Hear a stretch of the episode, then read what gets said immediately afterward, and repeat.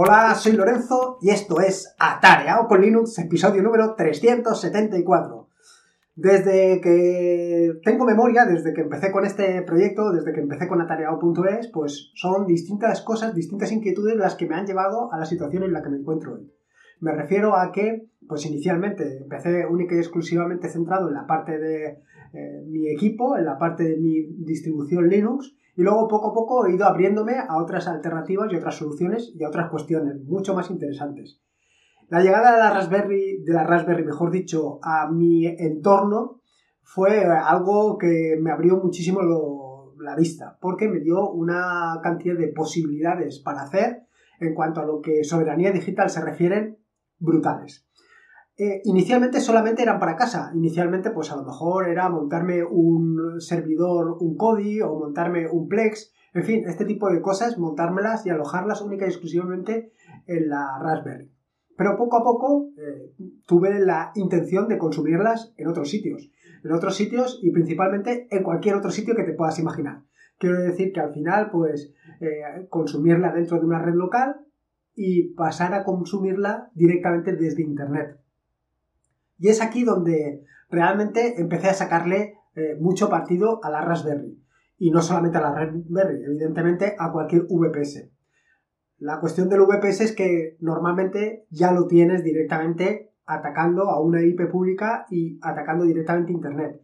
Pero en el caso de la Raspberry es un poco más particular, porque al fin y al cabo lo tienes en tu casa o lo tienes en, un, en una red local y esto de sacarlo a Internet es algo un poco más complejo de lo que te podrías imaginar, al menos inicialmente. O a lo mejor que simplemente, como me sucedió a mí en su comienzo, pues ni siquiera me lo planteé. Me lo planteé pues para tener un media center o para consumir mis propios servicios siempre dentro de la red local, pero no para salir al exterior. Pero claro, en el momento que tienes la posibilidad de ganar tu soberanía digital, en el momento en el que tienes la posibilidad de tener tus propios servicios, de tener tu propia servicio de fotografía, tu propio servicio de em, compartir archivos o de gestionar archivos, en fin, en el momento en el que tienes la posibilidad de tener tu propio Nest Cloud, de tener tu propia nube, pues en ese momento te surge la necesidad ya entonces imperiosa de poder consumirlo desde cualquier sitio. Empiezas a sustituir algunos de los servicios que estabas mm, utilizando por defecto de algún proveedor de servicios por los, servicios que provees tú mismo. ¿Por qué? En algunos casos simplemente porque te gusta trastear y en otros casos porque eh, la solución que has encontrado es mejor que incluso la solución que te está dando un determinado proveedor. No por nada, sino porque la solución que has adoptado tú se adapta mucho mejor a tus necesidades. Tan sencillo como eso. No tienes por qué ser todo esto mucho mejor que lo que te da otro proveedor. Por supuesto que tienes que tener en cuenta que, como te digo siempre, cuando tú eres el que mantienes el servicio, pues te tienes que preocupar de mantenerlo. Te tienes que preocupar de que todo esté funcionando, de que tengas conectividad a Internet, de que tengas eh, eh, suministro eléctrico, incluso de que tengas espacio en tu disco duro para almacenar todo aquello que quieres almacenar. Pero teniéndolo, teniendo la posibilidad de todo eso, ¿por qué no hacerlo? Respecto a tener tu Raspberry conectada a Internet, aquí se producen diferentes situaciones. Desde que la situación en la que el proveedor de servicios, el proveedor de Internet te ofrece directamente una IP pública y además una IP fija, pasando por el caso de que tengas una IP pública pero que no sea fija sino que sea dinámica, o por el último caso que estés incluso detrás de un CGNAT.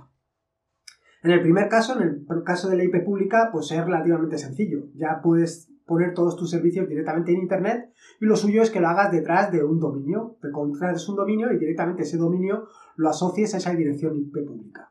En el caso de que la IP sea dinámica, pues tienes que pasar por un punto intermedio. Un punto intermedio que podría ser incluso DAC-DNS, por ejemplo, que es normalmente el que yo siempre menciono. Pero podría ser cualquier otro, vaya, no tienes por qué casarte con este. Y luego, la tercera de las soluciones sería, o la tercera de las situaciones, por citarte algunas, es la que estés detrás de un CGNAT. Si no sabes lo que es un CGNAT, al final es una forma de compartir todos la misma IP. ¿Qué problemática tiene esto? Bueno, pues la problemática que tiene es que eh, salir a Internet no, es tan sencillo como en otros casos. No puedes abrir puertos al exterior, no puedes, tienes una serie de dificultades que de otra manera no tendrías. En este podcast, en alguna ocasión, ya te he hablado de soluciones para evitar precisamente esto del CGNAT. Una de las soluciones que te comenté, creo que hasta en un episodio del podcast, fue precisamente utilizar la red Tor para hacer esta salida. Sin embargo, si tú lo has probado, te habrás dado cuenta que esto de la red Tor para salir pues no es muy práctico, porque realmente ralentiza muchísimo el servicio que estás dando. Con lo cual, si por ejemplo lo que quieres es tener una página web alojada en Internet, el que vaya a conectarse a esa página web probablemente se desespere. ¿Y qué otras soluciones tienes? Bueno, pues otras soluciones es montarte una VPN, que la tengas alojada en un servidor, en fin, o que te conectes a través de servicios de terceros como puede ser Zerotier. Pero en este caso estás a través de una VPN privada, con lo cual las personas que quieran conectarse a tu sitio tienen que ser también a través de esa VPN privada. Y claro, pues hombre, eh, para unos amigos está bien, pero para compartirlo al mundo mundial, pues tampoco está tan bien. ¿Cómo solucionarlo? Pues todo esto viene a colación de que yo me encuentro en este problema. Me encuentro exactamente en la situación de que estoy detrás de un CGNAT de un CGNAT que pues, me lo ha provisto el proveedor de Internet con el que lo tengo contratado y que según tengo entendido, y no te sé decir con certeza porque ni siquiera lo he intentado, pero bueno, en sus condiciones, dice que sí, en un momento determinado, requieres tener una IP pública que no van a tener ningún problema en proporcionártela. Bueno, pues este sería el primer paso, pedirla. Pero como hasta ahora no la he pedido, porque, bueno, pues porque he estado eh, atendiendo otros menesteres, pues me ha surgido la posibilidad de probar, de probar el servicio que te voy a comentar eh, hoy, precisamente. Y es otra solución para salir del CGNAT directamente y tener una IP pública. Bueno, más que una IP pública, mejor dicho, tener un servicio, un, dominio alojado en Internet. Un dominio donde puedes tener distintos servicios. Puedes tener una página web, puedes tener, por ejemplo, eh, un servicio de notas, como el que te comenté en el episodio del lunes, Puedes tener también un, servicio de fotografía como Photopris, puedes tener una nube pública, como o sea, una nube privada, como puede ser Nextcloud. En fin, todo este tipo de soluciones las puedes tener perfectamente alojadas en tu, em, en, tu Raspberry, en tu casa, y aunque estés detrás de, de un CGNAT. Pero, ¿sería esto la única razón para utilizar este servicio que te voy a hablar hoy? Pues no, también tiene otra característica que es muy interesante, y es que no necesitas abrir ningún puerto al exterior utilizando este servicio. Eh, una vez hayas hecho, o sea, retrotrayéndome un poco a los pasos anteriores, es decir, al tema de que tengas una IP pública, al tema de que tengas una IP dinámica o incluso de, que estés detrás de un CGNAT, en cualquiera de los casos tienes que abrir puertos. Y en concreto, al menos tienes que abrir dos puertos. Un puerto, el puerto 80, bueno, en concreto, uno solo, que sería el puerto 80. Si además, eh, como mínimo, quieres que todas las conexiones vayan cifradas, pues tienes que abrir el 443.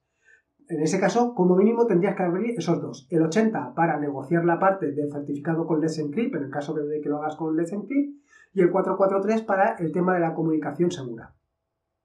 Esto te obliga a que en tu router abras esos dos puertos, el router de tu casa. Y como de costumbre, Dejar la puerta abierta de tu casa pues invita a que otras personas, amantes de lo ajeno, puedan intentar acceder a ese servicio o intentar entrar por esa puerta.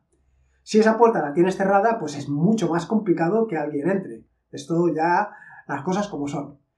Entonces, el servicio que te hablo yo hoy, tienes la ventaja de que precisamente no tienes que abrir ninguna puerta, no tienes que abrir ningún puerto en tu router. Así que si es porque mm, eh, tu proveedor de servicios no te permite utilizar determinados puertos por la razón que sea. Si es que tu proveedor de servicios simplemente no te deja ni acceder al router. O, lo mejor todavía, que a ti no te da la gana, no quieres meter mano en el router de tu proveedor de servicios, por la razón que sea, o simplemente es que ni siquiera te quieres calentar la cabeza. ¿Para qué te quieres calentar la cabeza con todo esto si te puedes evitar pelearte con unos puertos que luego, como me sucede a mí de vez en cuando, no te acuerdas si te has dejado el puerto abierto o te lo has dejado cerrado? Si siempre están cerrados, no te tienes que preocupar de si te lo dejaste abierto o te lo dejaste cerrado. La puerta está cerrada, seguro. Así que es otra razón, otra razón muy interesante para utilizar el servicio que te digo. Pero además de todo esto, tienes otra necesidad adicional. Bueno, o no, quiero decir, en mi caso sí. En mi caso, como te he dicho en innumerables ocasiones, quiero tener varios servicios funcionando. Pues tengo, como, como te he dicho anteriormente, una página web, un servicio de notas, un servicio de fotografía, un servicio de archivos, todos esos servicios están funcionando eh, de manera simultánea. ¿Qué quiere decir? Y como te he dicho anteriormente, que o bien abres un puerto para cada uno de esos servicios, con lo cual estás dejando eh, tu casa como un, queso de gruyère con todos los puertos abiertos, o bien abres solamente el 80 y el 443, pero para eso en tu equipo tienes que tener un proxy inverso. Un proxy inverso que sea capaz de redirigir el tráfico, que sea capaz de llevar eh, dependiendo de dónde venga, pues el tráfico, eh, si está apuntando a una dirección, irá a un servicio, si está apuntando a otra, irá a otro servicio, etcétera, etcétera. Vaya, tal y como funciona un proxy inverso, que no te estoy descubriendo nada nuevo.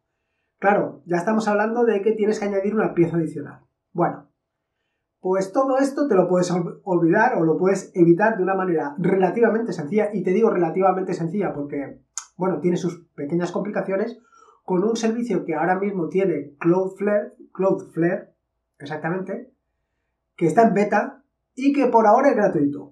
Con lo cual tienes que tener en cuenta dos cosas importantes. La primera, que está en beta, y la segunda, que por ahora es gratuito. Lo que no quiere decir que en un futuro más o menos lejano o cercano pueda ser eh, dejar de ser beta y cerrarse por completo o incluso pues pasar a ser de pago. Entonces, bueno, todas estas tipos de cosas las tienes que tener en cuenta.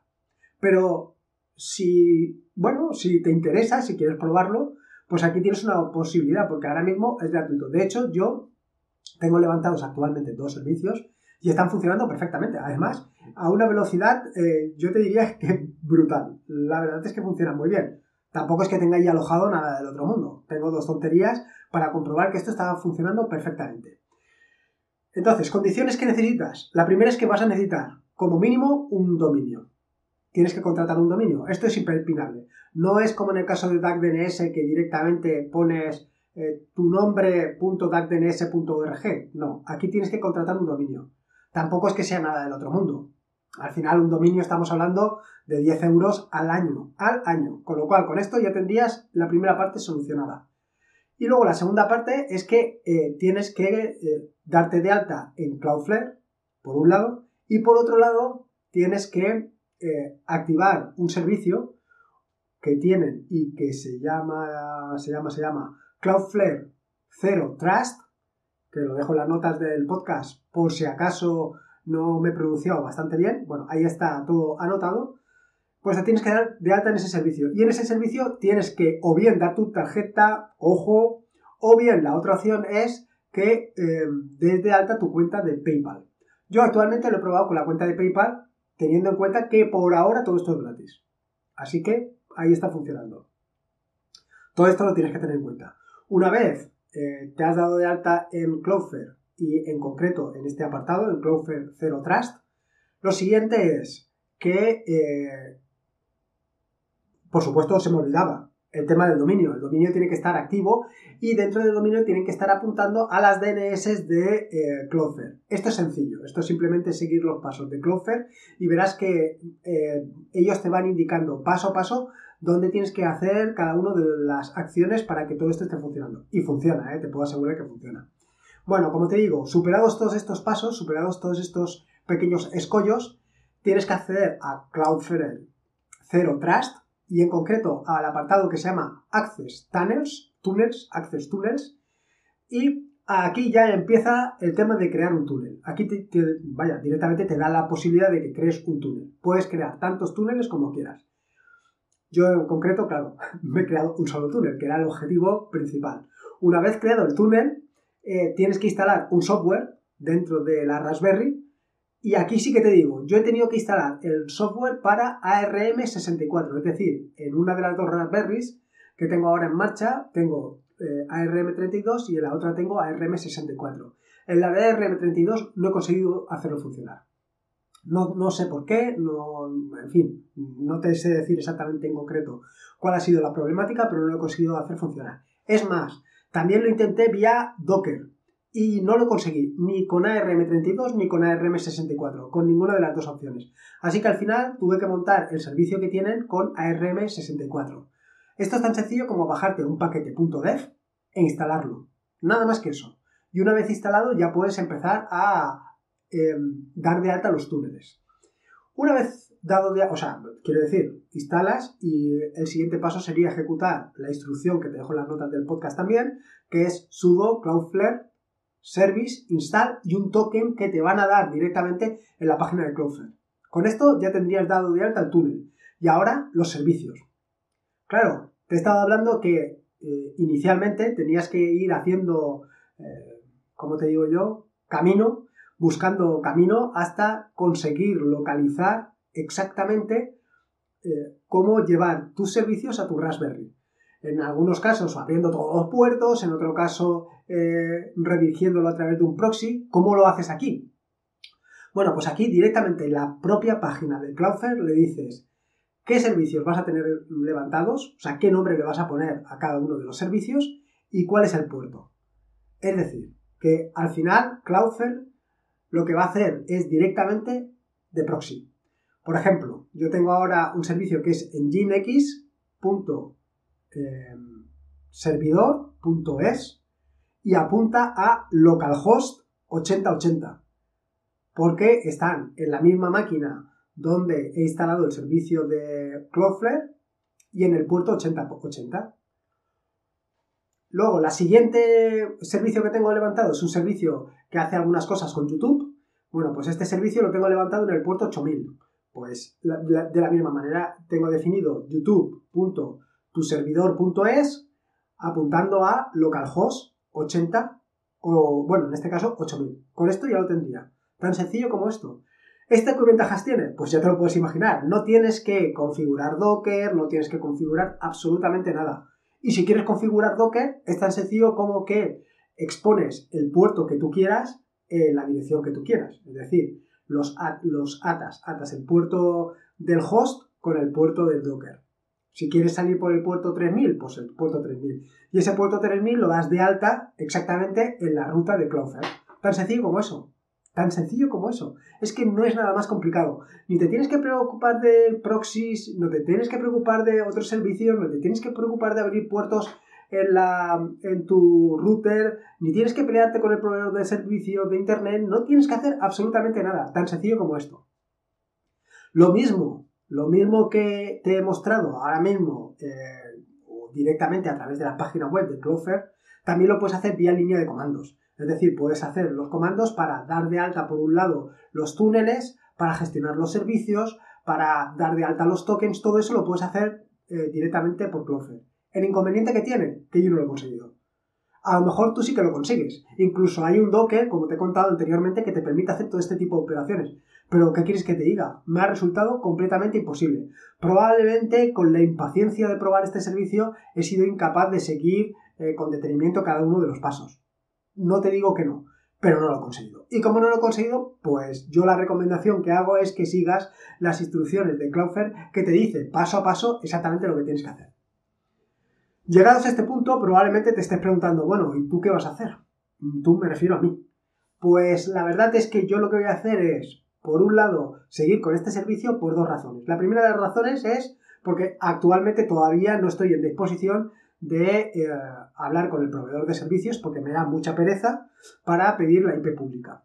Pero sobre todo por otra razón, y es que hay muchas personas que actualmente eh, no tienen esta posibilidad. O bien porque no quieren tocar el router, o bien porque el proveedor de servicio, por la razón que sea, no quieren eh, darles este servicio, o porque están detrás del CGNA y el CGNA no se puede saltar, en fin. Y claro, esta es una solución muy interesante, por lo menos actualmente, para resolver este problema. Así que por el momento voy a continuar tal y como estoy. Ya veremos en un futuro. Así de paso te iré informando de si en un momento pasa de beta a eh, versión release candidate o incluso si se hace definitiva. Eso por un lado. O incluso eh, por otro, si pasa de ser gratuita a ser de pago o sigue siendo gratuita de por vida. Esto ya lo veremos. Así que nada, aquí tienes otra opción, otra posibilidad para salir a Internet sin preocuparte de puertos, estando detrás de CGNAT y todos los problemas que te puedan poner. Y poco más que decirte, espero que te haya gustado este nuevo episodio del podcast y sobre todo que disfrutes de Cloudflare con esta opción que te brindo.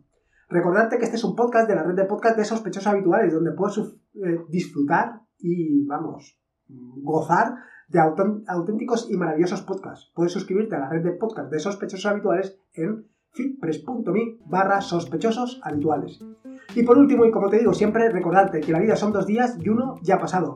Así que disfruta como si no hubiera mañana y si puede ser con Linux. Y en este caso, conectando tu Raspberry a través de Cloudflare, mejor que mejor. Un saludo y nos escuchamos el próximo lunes. Hasta luego.